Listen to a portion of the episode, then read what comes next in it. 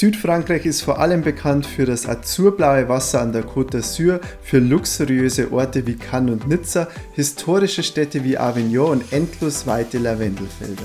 Doch die Region hat noch mehr zu bieten. Wir berichten dir in den kommenden beiden Podcast-Folgen über unseren Südfrankreich-Roadtrip. Freue dich auf hilfreiche Reisetipps und spannende Geschichten. Viel Spaß! Travel Optimizer, der Reisepodcast über Reisen zum Nachreisen. Entdecke mit Nina und Tom neue Reiseziele vor der eigenen Haustüre und am anderen Ende der Welt. Nachreisen ausdrücklich erlaubt. Servus, Servus. zu einer neuen Podcast-Folge über unseren Südfrankreich-Roadtrip. Wir waren zwei Wochen Mitte Juni unterwegs und in zwei Wochen kann man natürlich nicht komplett Südfrankreich erkunden. Deshalb haben wir uns fokussiert auf die Provence. Sprich, wir haben einmal so das bergige Landesinnere erkundet, dort wo zum Beispiel auch Avignon liegt und die Verdun-Schlucht und haben dann auch noch die Côte d'Azur, also die französische Mittelmeerküste oder ein Teil davon, erkundet. Und genau darum geht es jetzt in den nächsten beiden Podcast-Folgen. Ja, für euch vielleicht ein bisschen zur Orientierung, worüber geht es jetzt in den nächsten beiden Podcast-Folgen oder wie sind die aufgeteilt?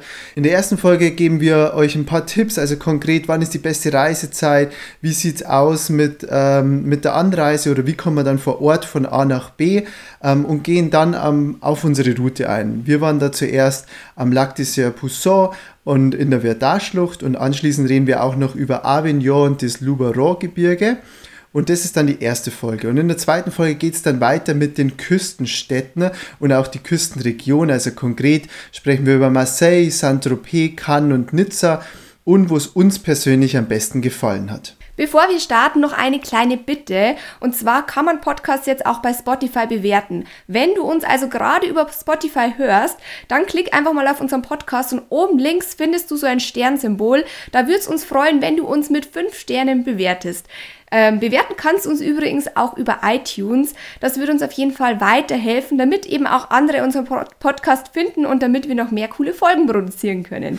und dann noch ein wichtiger Hinweis, und zwar können wir beide kein Französisch. Also wir haben es weder in der Schule noch später irgendwann gelernt. Das heißt, wir tun uns sehr schwer mit der französischen Aussprache. Wir haben zwar im Vorfeld jeden einzelnen Ortsnamen nochmal gegoogelt und uns die Aussprache angehört, aber falls wir irgendetwas falsch aussprechen, verzeiht uns bitte bitte und seht uns nach. Wir geben unser Bestes. und jetzt starten wir mit ein paar wissenswerten Fakten und Reisetipps für Südfrankreich. Ähm, gleich mal zur Anreise. Also wie kommt man eigentlich nach Südfrankreich, beziehungsweise streng genommen in die Provence? Ähm, da kommt es ein bisschen darauf an, wo du in Deutschland wohnst. Also wenn du in Süddeutschland wohnst, zum Beispiel Stuttgart, der Region oder auch in Bayern, dann ist es eigentlich noch ganz gut möglich, da auch mit dem Auto anzureisen. Wir sind äh, zum Beispiel jetzt von München auch mit unserem eigenen Auto gefahren und haben circa neun Stunden gebraucht, bis wir dann äh, am Lac des Poussin waren. Ähm, wenn man jetzt nach Nizza fahren würde und dort seinen Roadtrip beginnt, wäre es ungefähr genauso lange. Wer jetzt im Norden von Deutschland wohnt, für den ist es dann schon ein bisschen weit. Der kann natürlich auch äh, nach Südfrankreich fliegen. Ähm, da wären jetzt die, die großen Flughäfen entweder Marseille oder bei Nizza ist auch ein großer Flughafen. Vor Ort gibt es übrigens eine Mautpflicht, also in Frankreich. Äh, man muss sich im Vorfeld keine Vignette kaufen, sondern nach der Autobahnabfahrt kommt dann immer so ein Häuschen, wo man einfach dann ja, so eine Schranke, wo man einfach zahlen muss dann. Das Ganze ist nicht ganz günstig, muss man dazu sagen, aber wir sind zum Beispiel größtenteils Küstenstraße gefahren und nicht Autobahnen, dann ist das Ganze auch etwas günstiger. Wichtig zu wissen ist allerdings auch noch, dass man in den Städten sich immer Parkhäuser oder halt einen kostenpflichtigen Parkplatz suchen muss und das ist wirklich teuer. Also man zahlt da pro Tag 20 bis 30 Euro fürs Parken. Aber es hilft einfach nichts. Also man findet einfach keinen kostenlosen Parkplatz und die Parkplätze sind dann nämlich auch alle überwacht. Das heißt, man ist auch dann sicher vor Diebstahl und das ist nämlich in Frankreich auch nicht ganz ohne. Ja, genau. Also in Südfrankreich kommt schon immer wieder vor, dass Autos oder auch Camper aufgebrochen werden. Deshalb passt da auf, wenn ihr jetzt quasi auch mit eurem Gepäck dann rumreist und irgendeinen Halt an einem Strand oder so macht, dass ihr eure Wertsachen auf alle Fälle mitnehmt, weil es eben doch immer wieder vorkommt, dass eingebrochen wird. Genau, also am besten ist es einchecken ins Hotel, erstmal die Sachen abladen und dann das Auto parken. Dann kurz auch ein paar Worte zur besten Reisezeit. Also nach Südfrankreich kann man am besten zwischen Mai und September reisen. Dort haben wir das beste Wetter, wobei man dann wieder den Juli und August ausschließen sollte oder vermeiden sollte, weil zu der Zeit ist wirklich extrem heiß. Also es ist nicht optimal dann, wenn man irgendwie einen Sightseeing-Tag in Marseille oder Nizza macht. Und außerdem ist es auch super voll dann dort, weil auch die Franzosen lieben es an der Côte d'Azur oder in der Provence Urlaub zu machen. Deshalb, wie gesagt, würden wir ähm, entweder Mai, Juni oder im September fahren. Wir selbst waren jetzt Mitte Juni Juni und fanden eigentlich die Zeit optimal. Die Temperaturen waren da so zwischen 25 und 30 Grad, also gerade noch okay, ähm, wenn man einen Sightseeing-Tag hat, aber man kann eben halt auch super schon ähm, am Strand liegen und sich sonnen. Halt, stopp, da muss ich aber noch kurz einhaken. Und zwar stimmt es nicht ganz. Ich würde Juli jetzt auch noch als gute Reisezeit bezeichnen. Und zwar für all diejenigen, die zur Lavendelblütenzeit anreisen wollen.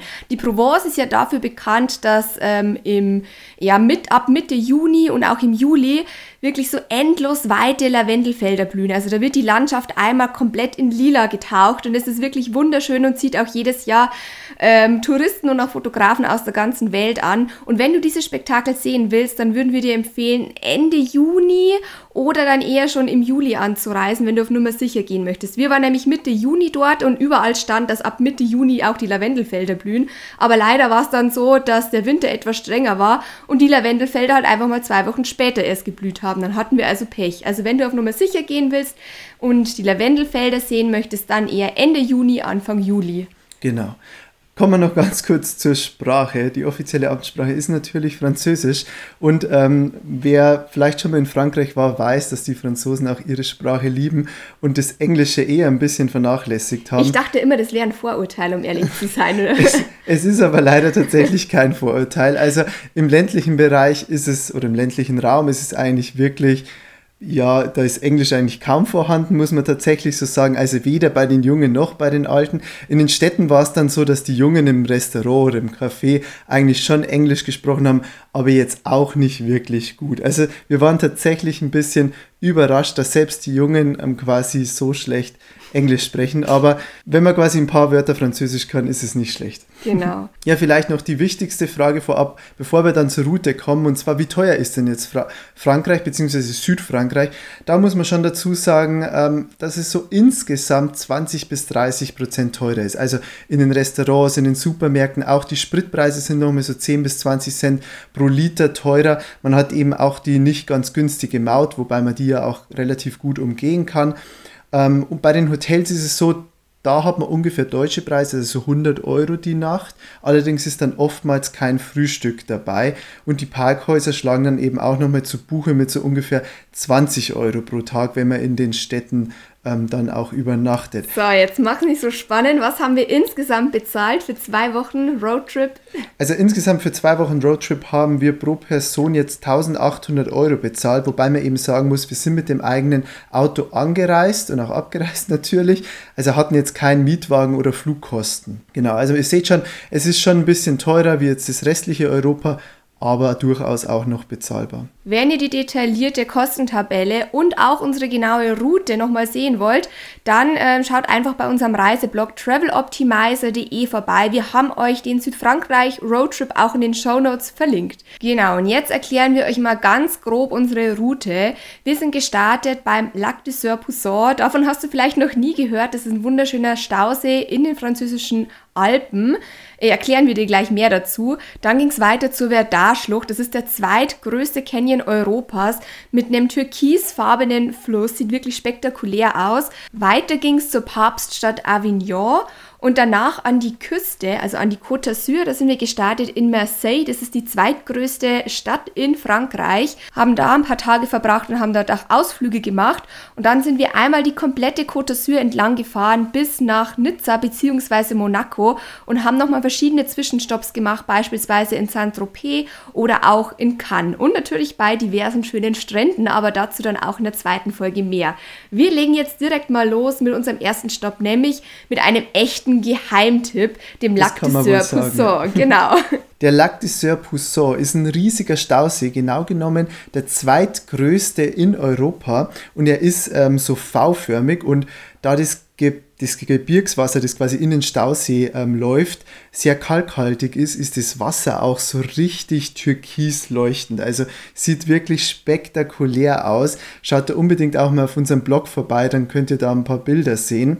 Oh ja, und man kann dort eben super wandern und mhm. diverse Wassersportarten machen. Der Wind ist nämlich richtig gut, zum Beispiel zum Kiten. Das kann man im Sommer jeden Tag an einem bestimmten Ort dort machen. Auch zum Paragliden ist wirklich toll. Ja, und allgemein ist es eine sehr unentdeckte Region. Also es gibt jetzt nicht große Städte und Massentourismus dort im Sommer, sondern es ist wirklich noch sehr ruhig mit so kleinen Ortschaften. Es gibt aber trotzdem alles, was man braucht. Also wir fanden es wirklich schön. So unsere Highlights waren beispielsweise, Achtung, jetzt kommt's, also das erste französische schwierige Wort, das sind so ähm, Kalkfelsen, die nennt man Demoisiel Coiffier. Genau, das sind Felssäulen und ähm, darunter befindet sich quasi weiches Gestein und darüber ist ein, meistens ein großer Stein, der ein hartes Gestein ist. Und das führt dann dazu, dass quasi das weiche Gestein abgetragen wird und der, der, der große Felsbrocken aber oben bleibt und es sieht dann ein bisschen so aus, als hätte quasi jemand einen großen Felsbrocken auf so eine Säule gepackt, aber ist tatsächlich alles ganz natürlich, ist echt crazy. Genau, da kann man eine kleine Wanderung unternehmen. Die aber mit Abstand schönste Wanderung dort ist die Wanderung auf dem Pic du Morgon. Ähm, die dauert ungefähr so fünf bis sechs Stunden, aber der, die bietet wirklich so den besten Ausblick auf den See. Vom Gipfel aus sieht man nämlich dann ganz schön auch diese V-Form vom Lac du Sur-Pousson. Und wenn die Sonne strahlt, leuchtet das Wasser einem wirklich entgegen. Ja, ja, also wirklich atemberaubend. Dazwischen gibt es dann auch noch so einen schönen kleinen Bergsee mit einer atemberaubenden Kulisse und so verschiedenfarbigen Gesteinen. Und es gibt dort sogar auch Murmeltiere. Wir haben sogar welche gesehen, die gerade gekämpft haben oder gescherzt haben. Also es ist auf jeden Fall eine der äh, Must-Do-Wanderungen. Genau, mit elf Kilometern und 1000 Höhenmetern ist es eigentlich auch für die meisten ganz gut machbar. Auch, äh, was man unbedingt auch machen sollte, ist eine Bootstour. Es gibt nämlich da ein paar richtig coole Spots dann auch auf dem ähm, Stausee. Es gibt da eine kleine Insel mit einer Kapelle drauf, das sieht wirklich ganz schön aus. Und aber auch eine versunkene Brücke. Also man muss wissen, dass ja das früher quasi nicht geflutet war vor dem Stausee. Man hatte da eben dann eine Brücke und durch die Stauung ist die Brücke dann auch quasi untergegangen und jetzt verläuft die Brücke quasi ins Wasser hinein. Das sieht echt crazy aus. Also wenn man auf der Brücke läuft, dann geht man so langsam ins Wasser. Ist wirklich ganz witzig. Außerdem kann man da auch zu versteckten Stränden und Buchten fahren. Es gibt dort, doch, ich glaube, es gab sogar so einen kleinen Sandstrand. Die meisten Strände sind aber Kieselstrände. Genau. Also ihr seht schon, die Region hat wirklich viel zu bieten und ist tatsächlich noch unentdeckt. Genau, also jeder, der ein bisschen so auf Outdoor- und Aktivurlaub steht, sollte die Region nicht auslassen. Weiter ging es dann für uns zur Verdar-Schlucht. Also es ist so ein bisschen die nächste Aktiv- und Outdoor-Region in der Provence quasi. Ähm, das Wasser blieb so türkis. genau, genau. Ein bisschen anderer Farbton, aber sehr ähnlich. Und die Verdar-Schlucht ist tatsächlich die, der zweitiefste Canyon oder die, zweit, die zweitiefste Schlucht in Europa nach, dem, nach der Tara-Schlucht in Montenegro. Genau. Insgesamt hat die Schlucht 21 Kilometer Länge und ist 700 Meter tief. So die steilsten und höchsten Felswände ragen bis zu 250 Meter einfach mal senkrecht dann nach oben. Also es ist wirklich ziemlich spektakulär. An manchen Stellen ist der Canyon ziemlich schmal und an anderen Stellen ist er wieder ziemlich breit. Dort hat man dann auch wunderschöne Aussichtspunkte. Und jetzt kommen wir eben zur spannenden Frage, die uns bei der Recherche damals auch wirklich beschäftigt hat. Wie kann man jetzt den Canyon am besten erkunden? Ja, tatsächlich gibt es äh, verschiedene Varianten. Also ich sag mal so ein bisschen für die Faulen, die können einfach die Panoramastraße D23 ähm, entlangfahren. Dort gibt es wirklich unzählige spektakuläre Ausblickspunkte mit Namen, die ähm, wirklich unaussprechlich. unaussprechlich sind. ich, weiß, ich weiß nur, ähm, es sind diverse Belvederes. Ähm, also genau, Spaß beiseite. Fahrt da unbedingt die Panoramastraße D23 entlang. Dort habt ihr wirklich spektakuläre Aussichten. Ne? Ähm, der Point Sublime ist auch noch ein sehr bekannter Aussichtspunkt. Der befindet sich abseits von der Panoramastraße. Genau, ähm, bei dem könnt ihr auch vorbeischauen. Genau. Aber ich muss sagen, wir waren ja auch faul, weil du gerade gesagt hast, das ist die wir, faule wir, Variante. wir haben uns da ein bisschen, wir haben uns da ein bisschen verzockt und waren quasi, haben nur einen Tag für die Verdarschlucht eingeplant, was wirklich zu wenig ist. Deswegen haben wir euch da jetzt dann auch zwei Tage Ja, also wenn ihr länger Zeit habt, plant auf jeden Fall zwei Tage ein. Wir haben aber dann auch noch ähm, während dieser Panoramaroute den Stopp gemacht und eine kleine Wanderung zu so einer wunderschönen Brücke. Also man kann quasi vom Wanderparkplatz, der befindet sich oben an der Schlucht, einmal runterwandern bis zum Fluss. Ähm, und wenn wir noch mehr Zeit gehabt hätten, gäbe es eine wunderschöne Wanderung, die dann eben am Fluss entlang einmal durch die Schlucht führt. Leider hatten wir dazu keine Zeit. Das heißt, wir sind einfach nur runtergewandert und wieder hochgewandert. Ich glaube, das Ganze hat um die zweieinhalb Stunden gedauert, war aber trotzdem sehr schön, weil man auf dem Weg nach oben und unten wunderschöne Aussichten in die Schlucht hat. Die, die Wanderung hat Sentir Martell geheißen, oder? Hätte, genau, die wir eigentlich machen wollten. Also ihr findet da auch, wie gesagt, nochmal alle Infos zur Verdarschlucht auch, haben wir euch einen Artikel geschrieben. Genau. Wichtig ist vielleicht noch zum Thema Baden. Ähm, also man kann in der Vardarschlucht grundsätzlich baden, äh, zumindest in dem großen Stausee ganz am Anfang und auch dazwischen teilweise. Nur bei den Wanderungen ähm, sind immer wieder so Verbotsschilder aufgestellt gewesen. Das liegt daran, dass die Schlucht dort sehr schmal ist und sehr reißerisch sein kann, vor allem wenn es irgendwie viel geregnet hat. Genau. Oder wenn die eben den Staudamm, der sich oberhalb der Schlucht befindet, öffnen, dann kommt es zur Sturzflut und da sind auch immer wieder Leute schon gestorben. Also ähm, auch wenn es sehr idyllisch dann aussieht, wenn ihr dort unten seid, ähm, das ist, kann trügerisch sein. Genau. also wenn Verbotsschilder dort sind, beachtet ihr am besten und ansonsten in den Stauseen und so könnt ihr unbeschwert baden. Das ist auch so unser zweiter Tipp, was man unbedingt machen sollte, nämlich zu der Brücke am Eingang des Canyons fahren. Ähm, die heißt, Moment, Pontu Gailet. also schaut am besten nochmal auf dem Blog vorbei. Und da kann man sich nämlich ein Drehboot ausleihen. das ist dann, wirklich die Touri-Variante. Genau, die absolute Touri-Variante. Also im Sommer paddeln da Hunderte, wenn nicht sogar Tausende von Boote in die Verdar-Schlucht.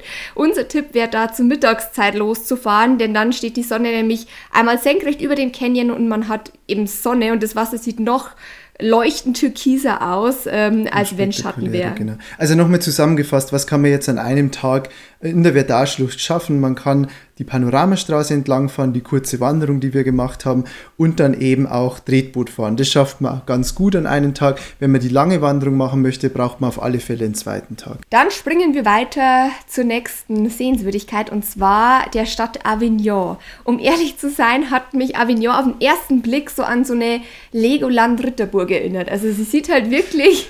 Oder wie bei äh, Assassin's Creed. ja, jetzt kommt wieder die Frage, wer kennt es und wer kennt es nicht. Ich kannte es ehrlich gesagt nicht, aber alle Zocker werden es jetzt wahrscheinlich kennen. Auf jeden Fall so ungefähr sieht Avignon aus. Warum? Weil die Stadtmauer drumherum, ich glaube, die ist viereinhalb Kilometer lang und die ist einfach noch vollständig erhalten.